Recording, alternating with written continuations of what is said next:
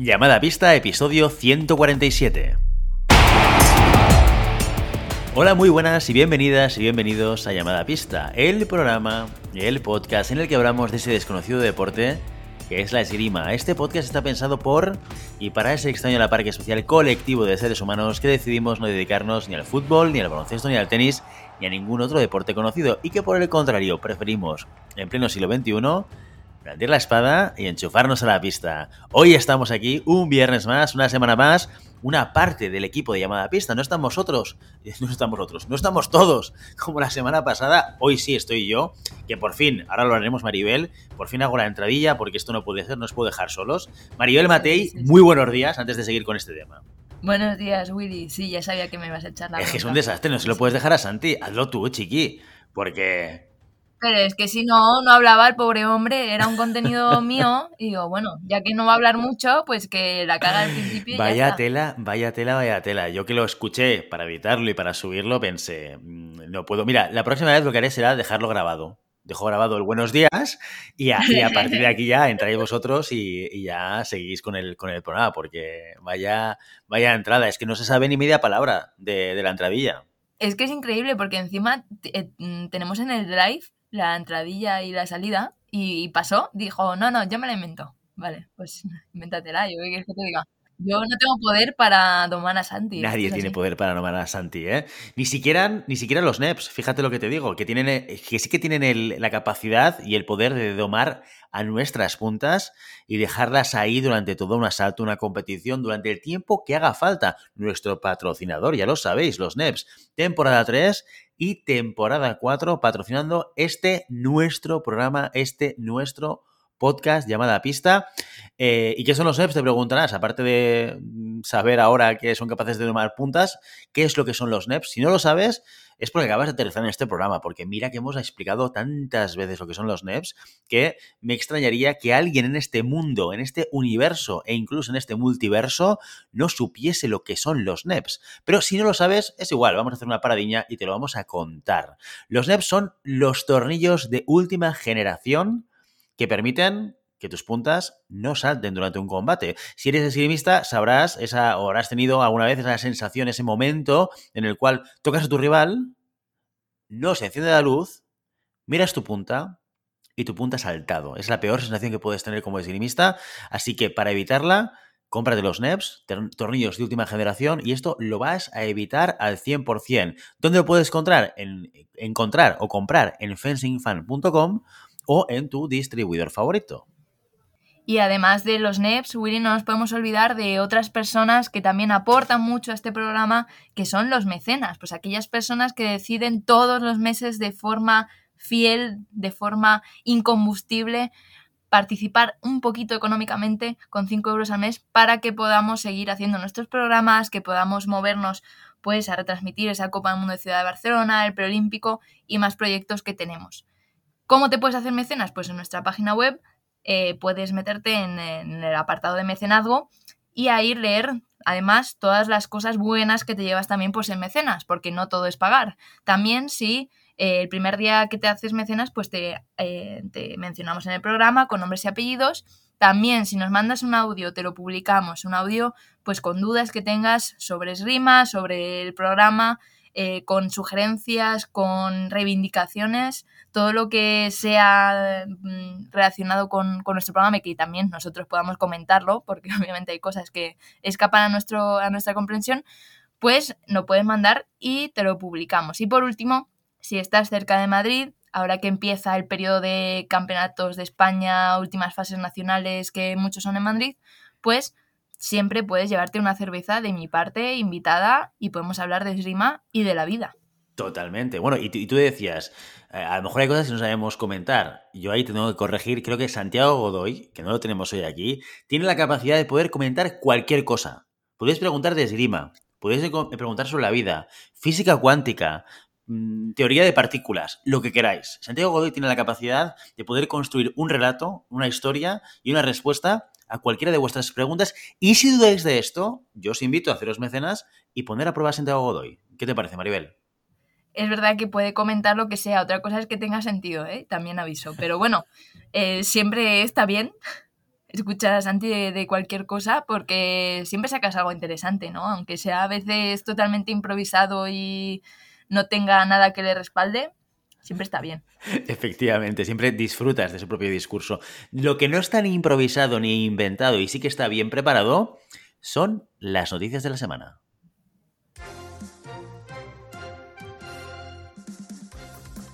La espada femenina cadete, primera y única medalla de España en los europeos de Serbia. El cuarteto español M17 consiguió el pasado domingo la plata en el penúltimo día de los campeonatos de Europa. El equipo estuvo formado por Silvia Gómez del Club de Esgrima Lázaro Cárdenas, Martina Torrego del Club de Esgrima Pozuelo y por Candela Lozano y Elena Linares, ambas del Club Recreativo Alcobendas. Las espadistas, que llegaban con el número 3 de la competición, demostraron saber, saber sufrir ante grandes rivales como Polonia, a quien derrotaron por la mínima en tablón de 8, o contra Israel, que se había aprovechado del pinchazo de Turquía para meterse en la lucha por las medallas. Las flechas de Silvia Gómez ante la presión de Kravets, además de provocar más de un infarto en la bancada española, llevaron al equipo a la final, donde una gran Italia terminó doblegando a nuestras cadetes. Este espectacular segundo puesto abre y cierra el medallero español en Novi Sad, ya que ni los equipos de sable, florete y espada masculina pudieron subirse al podio en los últimos días de competición. De esta forma, España despide este europeo junior y cadete con una plata, un cuarto puesto del equipo de sable masculino junior, cinco tablones de 8 y nueve tablones de 16 como mejores resultados. estas categorías no tendrán mucho tiempo para descansar, ya que la siguiente cita es ni más ni menos que el Campeonato del Mundo, que comienza a partir del 2 de abril en Dubái. La recta final de la temporada comienza y con ella llegan los primeros campeonatos de España.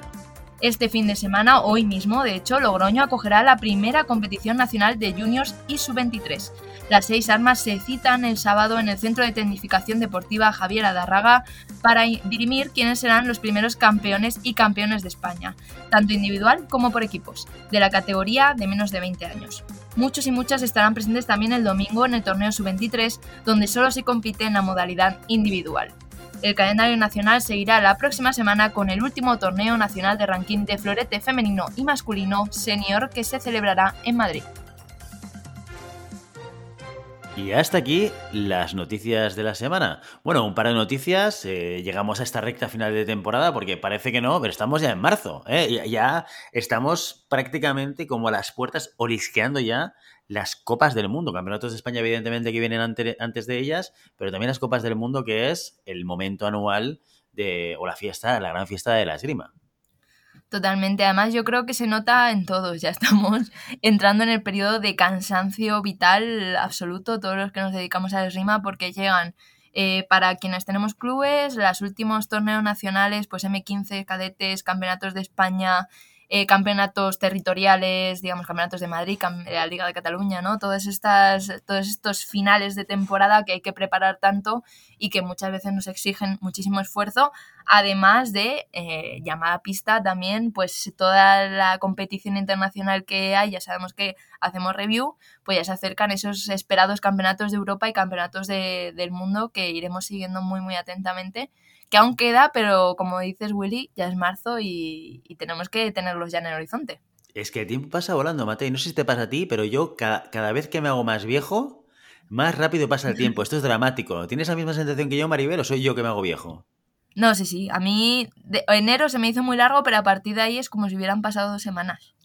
yo termino los, los viernes, soy como una ancianita que a las 11 de la noche ya tiene que estar durmiéndose porque no puedo más. O sea, la semana realmente no tiene más horas y se pasa muy, muy rápido. Cuando te dedicas a la esgrima, yo creo que además más.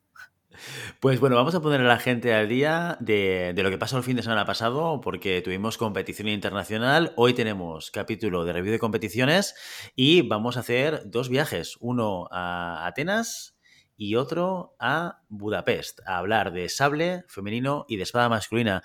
Eh, cuéntanos, vamos a empezar por el sale femenino, Maribel Matei, cuéntanos a nivel individual qué es lo que sucedió en, aquella, en esa Copa del Mundo de Atenas que vimos el fin de semana pasado, en ese sable femenino. Pues seguramente será una de las reviews que más eh, emoción me causa hacer y la de las más felices, porque Además de que vimos una dinámica que se viene repitiendo en todas las copas del mundo, que es ver a las grandes caer en tablón, en tablones tempranos, como en 32. Eh, por ejemplo, Manon Brunet, la francesa, que se mantiene como número 2 del mundo, pues perdía ante su compatriota Nucha, también cedía a la estrella griega Ceola Guntura contra la coreana Seo, perdieron también Choi, Jun, Rosela Gregorio, Aneston, vamos, una auténtica escabechina que también siguió en 16 y en 8, y una de las causantes, y por eso digo que es una de las reviews más emocionantes y más alegres que podíamos tener aquí en llamada pista, es que una de las causantes de estas grandes sorpresas y estas grandes caídas fue una española.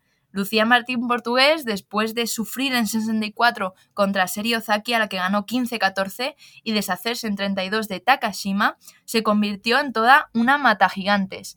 En 32 avos se cruzaba con la número uno de la competición, la joven húngara Lisa Puché, la tiradora de Budapest que tantos quebraderos de cabeza ha dado a las españolas, tanto en la competición individual como en la de equipos, no pudo hacer nada contra una Lucía que estaba enchufadísima, la vimos en modo flow, como diría Julen Pereira, o en modo, vamos, en modo killer.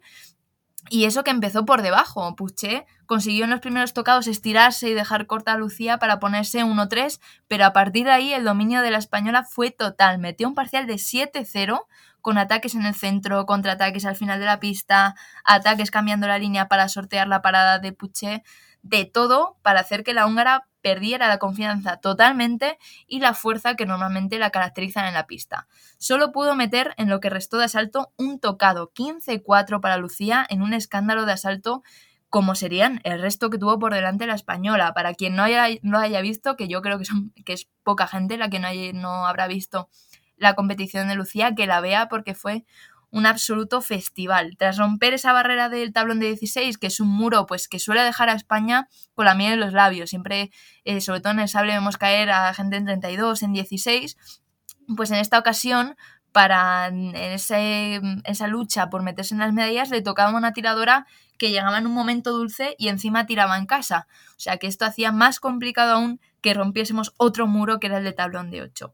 La griega de Espina Georgidou había conseguido ya el oro en Orleans esta temporada y buscara un nuevo metal aquí en Atenas. Sin embargo, la mejor versión de, de, Lucía la superó con la misma brutal superioridad que había vivido la húngara. 8-0 de partida para la española y es que daba igual en qué lugar de la pista terminara el tocado. En el centro, Lucía salía antes con la mano para conseguir el ataque sobre la reparación. Al final de la pista de la griega terminaba con una contundencia absoluta y en su final de pista un gran dominio del tiempo hacía que la griega ni siquiera encendiera su luz. Los tímidos intentos de Georgiou llegaron cuando a Lucía le faltaban dos tocaditos para cerrar el asalto. 15-4 de nuevo para meterse en medallas, segunda del sable femenino absoluto en la historia después de la plaza de Araceli en 2018. Sin embargo, el tener el podio asegurado no redujo la intensidad de Martín Portugués. Ella iba a la final. Y la francesa Sara Balser tuvo la mala suerte de cruzarse en su camino. Los cambios de ritmo de Balser y sus pequeños pasitos de preparación no sirvieron de nada para darle ventaja. Lucía se puso enseguida por delante en el marcador y se fue 8-3 al minuto. De nuevo, la española consiguió que su rival se desinflara totalmente y solo consiguiera un tocado más, ni un gesto de duda en el centro de la pista, ni una pizca de debilidad en la defensa y tampoco nada de precipitación en los ataques largos. Otro 15-4 que parecía ya su resultado, que se lleva el pase a la final. Allí se iba a cruzar con otra tiradora en ascenso, la tiradora de Azerbaiyán Ana que sorprendió con su oro en Plovdiv hace unas semanas y que ganó el preolímpico de Madrid hace ya algunos meses, volvía a llegar a un podio después de ganar en 64 a la española Ceria Pérez, en 32 a la italiana Gargano, en 16 a Catona y en 8 a Nucha, la francesa que había ganado a Brunet. La semifinal fue uno de los asaltos más igualados para Basta. Enfrente tenía la polaca Silvia Matsusak, que ya había dado mucho que hablar en las competiciones por equipos, pero que se estrenaba en el medallero individual internacional. El asalto este de semifinal entre la polaca y la azerbaiyana fue un toma y daca muy bonito, por cierto, para quien le guste la, la esgrima, que le guste el sable, se lo recomiendo, con tocados donde la precisión en la distancia y de los hierros fue determinante. La polaca sacó petróleo de los ataques fallidos de Basta para ponerse por delante en el marcador en el ecuador de la semifinal. No le duró mucho la alegría, la azerbaiyana no la dejaba irse y terminó dándole la vuelta al asalto y llevándoselo con un 15-13. Y de hecho, la azerbaiyana llevaba en un momento de forma tan tan bueno en esta temporada que fue la única que pudo doblegar a Lucía Martín Portugués. La española empezó perdiendo 5-0 sin poder encender su luz en tocados que hasta ese momento le habían salido, siempre. Si esto pudo tocarla a nivel anímico, no se notó, inició una de sus increíbles remontadas a las que nos tiene acostumbrados y consiguió ponerse por delante, eh, ponerse por delante en el asalto con un parcial de 1-7. Al contrario que sus otras rivales, Basta no se vino abajo y con dos tocados seguidos volvió a liderar la final. Fue en el segundo tiempo donde el asalto totalmente se rompió. Lucía tuvo que ser atendida en medio de la pista por un problema con su pierna derecha y aunque pudo continuar el combate, la brecha que se había abierto fue aprovechada por la azerbaiyana, con un 15-12 oro para Basta y una plata importantísima para Lucía Martín Portugués, la primera de su carrera internacional senior y una medalla que además yo creo que ya anunciaba, una vez que hemos hablado con ella, Willy, tanto aquí como fuera de, los micrófonos, decía que ya había alcanzado una madurez que no tenía anteriormente y se la veía muy, muy eh, concentrada y muy, muy centrada en esa carrera deportiva que parece que empieza a, despegar y que de hecho si, si me dicen cualquier española que pudiese haber conseguido medalla seguramente habría dicho Lucía. Así que ahí está, plata para Lucía Martín Portugués. Impresionante el resultado de, de Lucía. Eh, que lo fuimos disfrutando también a través del Telegram. Oye, tengo que explicar a todo el mundo porque igual hay gente que intenta entrar en el grupo de Telegram de llamada pista y no lo encuentra o no puede. Este grupo se ha vuelto privado. Señores y señores, acabamos de transformar el grupo de Telegram abierto y público en un grupo privado y para gente VIP. ¿eh? Esto, esto porque lo hemos hecho no ha sido por cerrarlo, sino fundamentalmente porque hemos tenido una entrada de spam brutal eh, y, tenía que ir gestionando cada salida de cada persona que entraba individualmente y ha sido un poco follón. Así que eh, por ahora el grupo está en privado. Aquellos que queráis entrar en el grupo de Telegram para poder enteraros, por ejemplo, de lo que cuenta Maribel Matei hoy, viernes, pero cuando sucede, que es cuando tiene la gracia y cuando lo podéis ver, porque además Maribel nos envía el link de dónde es el asalto, cuándo es el asalto, así que si queréis verlo en directo es la mejor opción. Lo que tenéis que hacer es enviarnos un correo a eh, llamadapista.com barra contacto, nos escribís y os daremos enlace al, al, Telegram para que podáis entrar y podáis también disfrutar de todas estas actualizaciones que Maribel nos hace constantemente. Oye, pues súper resultado de Lucía, ¿qué ganas teníamos de ver esto? Qué ganas teníamos de ver al sable femenino coronarse con una medalla a nivel individual y esperamos que esto eh, también nos llegue eh, por equipos y que siga esta evolución de este equipazo que, como ya vimos en, las últimas competiciones, está apuntando buenas maneras y que queremos que, oye, esto siga, esto continúe y se convierta en una, referencia a nivel internacional y un referente a nivel nacional para que las siguientes generaciones sigan, sigan creciendo con el sale femenino en España. Eh, y hablando de equipos, Maribel Matei, cuéntanos un poquito qué pasó en la competición por equipos de Atenas. Pues primero vamos a ver con España, como decías, ya una grande del ecosistema de la esgrima internacional. Pues venía España de celebrar la plata de Lucía. Es cierto que el resto de tiradoras se quedaron en eh, tablones, pues Celia Pérez perdió en 64, como decía, con Basta, eh, con Basta. Araceli Navarro también cayó en 64 y el resto de expedición española se quedó en esos tablones preliminares pues con este, con este resultado individual, bueno, volver a meter tres tiradoras en el tablón principal, esa medalla Lucía, podía hacer soñar que el equipo podía llegar a esas medallas que tanto se merecen y que tanto buscan, como hablábamos otros días en, en nuestro programa. Pero tenemos una maldición terrible, que es que siempre estamos en el mismo tablón que Francia. Una maldición, es cierto, que parecía romperse cuando el equipo francés perdía sorpresivamente en tablón 16 contra Canadá. Ni Brunet ni Nucha, con dos grandes parciales, pudieron derrotar a la regularidad del equipo canadiense. Sin embargo, tenemos esa, esa maldición que nos persigue, pues nuestra selección no pudo aprovechar el agujero que había dejado Francia. Su cruce 16 es cierto que era duro. Polonia ya había demostrado su poderío por equipos la temporada pasada y España lo sufrió desde el primer parcial. Un gran último asalto de Araceli hizo soñar con una remontada, pero la medallista Machusak frustró cualquier intento del equipo español. El cuarteto formado por Ara, Lucía, Celia y Elena Hernández terminó decimoquinto después de perder con Francia, que parece que el destino parece conjurado que nos sigamos encontrando con ellas incluso en el tablón por detrás, y también perder con Azerbaiyán para terminar ganando a Gran Bretaña. Ante los malos resultados de Francia, que terminó novena, España, China y Corea, que perdió en tablón de 8 contra Estados Unidos, Italia fue el conjunto que triunfó. Gregorio, Christian, Pasaro y Battiston derrotaron a Azerbaiyán en 8, a Estados Unidos en la semifinal y a Japón en la final, con una remontada épica en el penúltimo parcial. El tercer puesto, fue para Estados Unidos, que sufrió muchísimo para quitarle el bronce a Polonia. Lo tenían en las manos las polacas, que iban ganando 35-29 pero que enfrentaron el último asalto por debajo 40-37. Machusak estuvo a punto de darle la victoria y una nueva medalla a su país, pero Chloe Fox Hitomer hizo su trabajo y sumó su quinto tocado. Nueva medalla para Estados Unidos que venía muy tocada de, esa retirada de, María Zagunis, una leyenda del sable femenino que tantos resultados le había dado anteriormente y que ahora parecían un poquito abajo. Pues esa, ahí está el regreso de Estados Unidos a un podio internacional por equipos. Pues Atenas nos deja sorpresas y alegrías. Eh, ¿Qué pasó en Budapest? Donde tuvimos un Grand Prix, una competición, como ya sabéis, individual eh, únicamente, de espada masculina, Maribel Matei. Pues en Budapest, eh, al menos en la espada masculina, lo que pasó es que el único de los semifinalistas que no fue una sorpresa fue Rubén Limardo. El venezolano conseguía su vigésimo cuarto metal internacional, que ya es decir, el segundo esta temporada. No le costó demasiado llegar a puestos de medalla, a excepción del asalto de 8 contra otra institución de la espada masculina como es Andrea Santarelli. Este asalto, además de complicado para el venezolano, tuvo polémica. El combate estuvo en gran parte dominado por Santarelli, pero Limardo le dio la vuelta en el tercer tiempo. A falta de unos segundos para el final, el venezolano ganaba por un tocado. Y en ese momento se dio la acción del día que ha recorrido prácticamente todos los chats de esgrima, que fue que Santarelli se lanza a buscar la igualada, el venezolano hace unas cuclillas que tocan al italiano y tirando la careta sale corriendo a celebrar la victoria que estaba ya asegurada a falta de unas milésimas de segundo. Sin embargo, Santarelli pide vídeo porque considera que el venezolano, al tirar su careta antes de que terminara el asalto, ha violado el reglamento, es decir, se, merecía una tarjeta negra.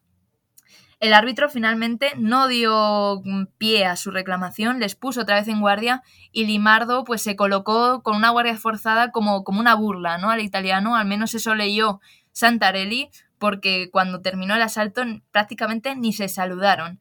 Santarelli se desenchufó y se fue para casa, Limardo, a pesar de la polémica, se fue a la semifinal.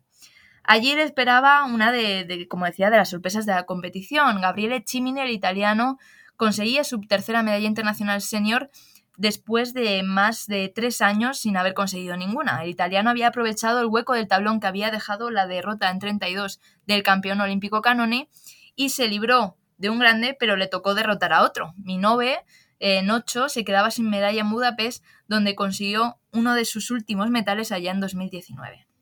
Este asalto entre Limardo y Chimney se puede resumir con la frase hecha perro ladrador, poco morderor, y es que el italiano fue para adelante sin pausa, presionando a Limardo al final de su pista y obligándole a defender con piernas y armas su metro final. Sin embargo, no sacó nada de partido a su iniciativa.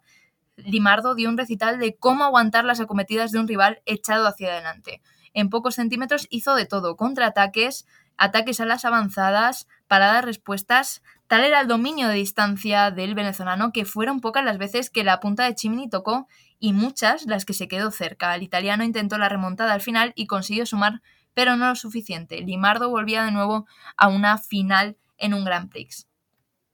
Eh, por otro lado, en la otra parte del cuadro teníamos lo que sí que fueron dos de las grandes sorpresas, porque Chimney es cierto que, ya había conseguido medias internacionales, pero eh, el protagonista de esta semifinal, que fue David Nagy, el húngaro, de solo 22 años, conseguía su primera medalla en el circuito senior, que ya había destacado en la categoría junior, pero que dio un festival absoluto en Budapest, en su país. Primero arrolló a Yannick Borel en tablón de 32-15-8 y se coló en el podio con otro contundente 15-10 frente al kazajo Kurbanov, al que ya conocemos. En la última competición derrotó a Julen Pereira pues ahí se metió el chico de 22 años, que prácticamente es cierto que había sonado alguna vez en tablones preliminares y en tablones bajos, pero que nunca se había metido ni en 8 ni en una semifinal. Enfrente tenía, en cambio, a un veterano de la esgrima, un veterano de la espada, que aunque solo había conseguido una medalla internacional, un bronce en 2017, pues era alguien a, tener en cuenta. Nico Borinen dio la sorpresa ganando por la mínima a Sanju Park, que esta temporada sigue de vacío, y también aprovechó la rotura del cuadro que provocaron las derrotas de Siklosi y de Heinzer. Este camino lo aprovechó al máximo el finlandés, pero es cierto que durante el asalto, durante esta semifinal, pues el húngaro le quitó toda la tranquilidad de la que había gozado durante la competición. En constante movimiento y a una distancia muy corta, Nagy incomodó al finés y le sorprendió con contraataques y flechas constantes. Worinen no se dejó apabullar, es cierto, por la energía del húngaro y paciente esperó su salida para cerrarle la línea alta externa. Cada uno con sus puntos fuertes, sus ritmos diferentes, dieron una semifinal tremendamente igualada y táctica. Pequeños fallos de Worinen y destellos de Nagy, como unas cuclillas que se convertían en sorprendentes flechas, le dieron la victoria al Benjamín de los semifinalistas en el minuto de prioridad. Pues así tenemos una final muy curiosa entre un grandísimo eh, veterano y un gran nombre ya, digamos, eh, histórico de la esgrima, de la espada masculina como era Rubén Limardo, frente a una nueva, eh, un nuevo talento como era Nagy. Pues si era raro el cruce, la final fue aún más rara. La no combatividad fue la gran protagonista de los primeros compases del asalto y marcó el desarrollo del resto del combate. Hasta dos tarjetas rojas P se vieron sin que ni un tocado hubiese sido efectivo, lo que parecía un error de cálculo de Nagy, ya que recordamos que en caso de otro minuto de pasividad ambos habrían recibido la tarjeta negra, pero Limardo habría ganado por su ranking, se volvió en contra del venezolano esta situación cuando Nagy consiguió colocar por muy poco una flecha en el hombro del venezolano. La tensión era cada vez mayor. El campeón olímpico de Londres se podía quedar sin el oro y con una negra por no combatividad. Todo un acontecimiento que, sin embargo, salvó, eh, salvaron ambos tiradores con un doble y de nuevo, ahora sí, en la final, volvía a brillar lo esgrimístico. Y es que aunque la pasividad seguía amenazando el asalto, pues el deporte, la esgrima, tomó el control. Ambos agresivos, presionadores, Nagy en ataque con la punta amenazando seriamente a Limardo y el venezolano en defensa, de donde intentaba salir sorprendiendo a Nagy con ataques o donde sacaba petróleo del brazo semi-extendido del húngaro. Cogió carrerilla a Limardo en el tercer tiempo y arrolló al joven tirador sin darle ninguna opción. 13-5 para Limardo y nuevo oro para su increíble palmarés. Bueno, Limardo que está muy fuerte esta nueva temporada, lo tuvimos aquí en Llamada Pista, si quieres saber más sobre él, sobre su historia y sobre su recorrido y sobre su medalla olímpica, ya lo sabéis, tenéis que tirar de histórico, de hemeroteca. Bueno, estuvimos en Budapest y también eh, viendo eh, resultados del equipo español, que tuvimos un poquito de todo, María del Matei.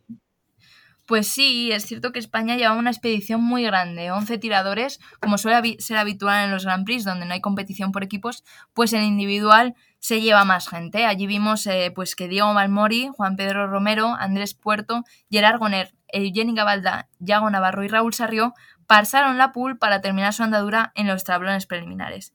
Quien sí pasó esta primera barrera fue Manuel Vargas, ganando nada más y nada menos que a Valerio Cuomo, oro en la última Copa del Mundo de Sochi. En tablón principal del 64 también dio la sorpresa derrotando al Cort con un gran trabajo de punta, con grandísimos contraataques y muy buenos ataques largos sobre la entrada del marroquí.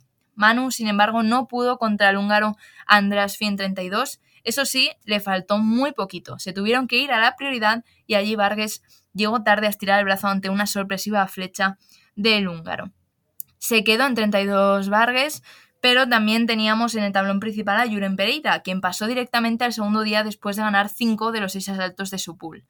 No pudo esta vez pasar de 64. Otro húngaro, Somor Banjai, que luego ganaría a Canone, le derrotó también en la prioridad, también 13-12 como a Manuel Vargas. En su caso, Julen tuvo que nadar contra corriente durante casi todo el asalto, consiguiendo forzar el minuto adicional. Banjai, igual que Andrasvi, despachó el asalto con una flecha. Y no todo fue espada masculina en Budapest, porque también tuvimos competición individual de espada femenina. ¿Qué pasó con la espada femenina en Budapest, Maribel? Pues mientras la espada masculina había ido, digamos, dosificando la sorpresa a lo largo del tablón, la espada femenina dejó todo lo sorpresivo para el final. A partir de 16 las favoritas fueron cayendo del cuadro donde destacaron el tímido regreso de Rosela Fiamingo con un tablón de 8, un tablón al que también llegó con una gran actuación Kate Holmes, la estadounidense. Song, Isola y Vivian Kong no pasaron de tablón de 16, lo que abrió las medallas a unas tiradoras que no solemos ver subiéndome, subiéndose a un podio. En la primera semifinal teníamos a toda una institución de la que hemos hablado mucho, como es Katrina Legis, vuelve a conseguir una medalla después del descalabro de Ciudad de Barcelona y es cierto que le costó, le costó mucho llegar a este podio. Tanto la peruana Deutsch, que hizo una grandísima competición, como la italiana Fiammingo la pusieron contra las cuerdas. Enfrente tenía a una tiradora pues de su época, de su generación, como era Ana Kuhn, la húngara de 26 años, número 14 de la FIE, que conseguía su primera medalla senior en un gran evento. Derrotó por la mínima en su camino a Vivian Kong y de forma más contundente a la Estonia Kusk para entrar en la semifinal. De Estonia a Estonia, pero Legis no se le iba a poner tan fácil como su compañera. Asalto lento que se dirimió en el último tiempo, donde se metieron 18 de los 25 tocados que vimos durante la semifinal. Parecía que el hierro de Legis era un obstáculo difícil de superar para, Kuhn, pero la Estonia ganó ventaja parando a la, a la húngara en el flanco, en el hombro, con fondos largos y potentes. Kuhn se hizo eh, fuerte en la distancia corta, donde no dudó en entrar una y otra vez, hizo muchísimo daño con sus fintas y pases que pillaban a Legis en su intento de parada. Vaya pedazo de tocado se marcó la húngara, recomiendo también ver esta semifinal porque fue una auténtica clase de cómo meter fintas y pases por parte de Kuhn, que fue robando poco a poco la confianza de Legis para darle la vuelta al asalto. Corrió y corrió la Estonia intentando remontar, pero un contraataque de cuclillas de Kuhn cerró esta semifinal. En la otra también teníamos un asalto que tenía sus sorpresas y también sus favoritas. Alberta Santucho, la sorpresa de la semifinal, volvía a un podio internacional cuatro años después tras un camino en, la, en Budapest muy muy tortuoso. Ganó 14-13 a la polaca Swatowska, 7-6 a Serason y 13-12 a Holmes para conseguir su plaza en semifinales. Enfrente tenía a Enjon Choi, la tiradora coreana que, conseguía su primera medalla después de que volviese a las pistas esta temporada. Recordemos que tuvo un periodo de parón después de Tokio, volvió en la ciudad de Barcelona y ahora vuelve a conseguir este podio en Budapest. El camino que tuvo hasta, estas medallas fue bastante tranquilo, solo la polaca Pitka le dio problemas en 16, donde tuvo que pasarlo mal para terminar 19. Lo que nos mostró el asalto es que Santucho, la italiana, está hecha para sufrir. Esta semifinal fue aún más emocionante que la anterior, con dos tiradoras en la pista con estilos muy diferentes. Santucho, poderosa con el hierro, y Choi, virtuosa con la punta, lo que en muchas ocasiones conseguía que la coreana se pusiese por delante, ya que su, su arma escapaba de la defensa férrea que estaba intentando imponer la italiana.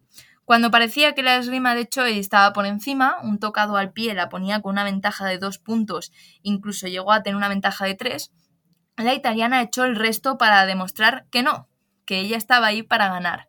Choi se precipitó, es cierto, para intentar cerrar el asalto y ahí el hierro y la distancia beneficiaron y mucho a Santucho para forzar la prida. El tocado ganador se pareció mucho a otros tocados que vimos durante la semifinal. La coreana hizo un fondo largo y la italiana paró y respondió cerrando la distancia y la línea.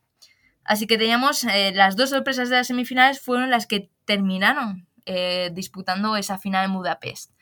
Podríamos haber visto un asalto muy parecido al de Kuhn con Legis, debido a que pues Anducho también tenía mucho dominio de ese hierro, pero lo que hizo la italiana era distinto a lo que había hecho la, Estonia. ¿Por qué? Pues salió con muchísimo más ritmo, abriendo y cerrando a distancia, presionando mucho con la punta.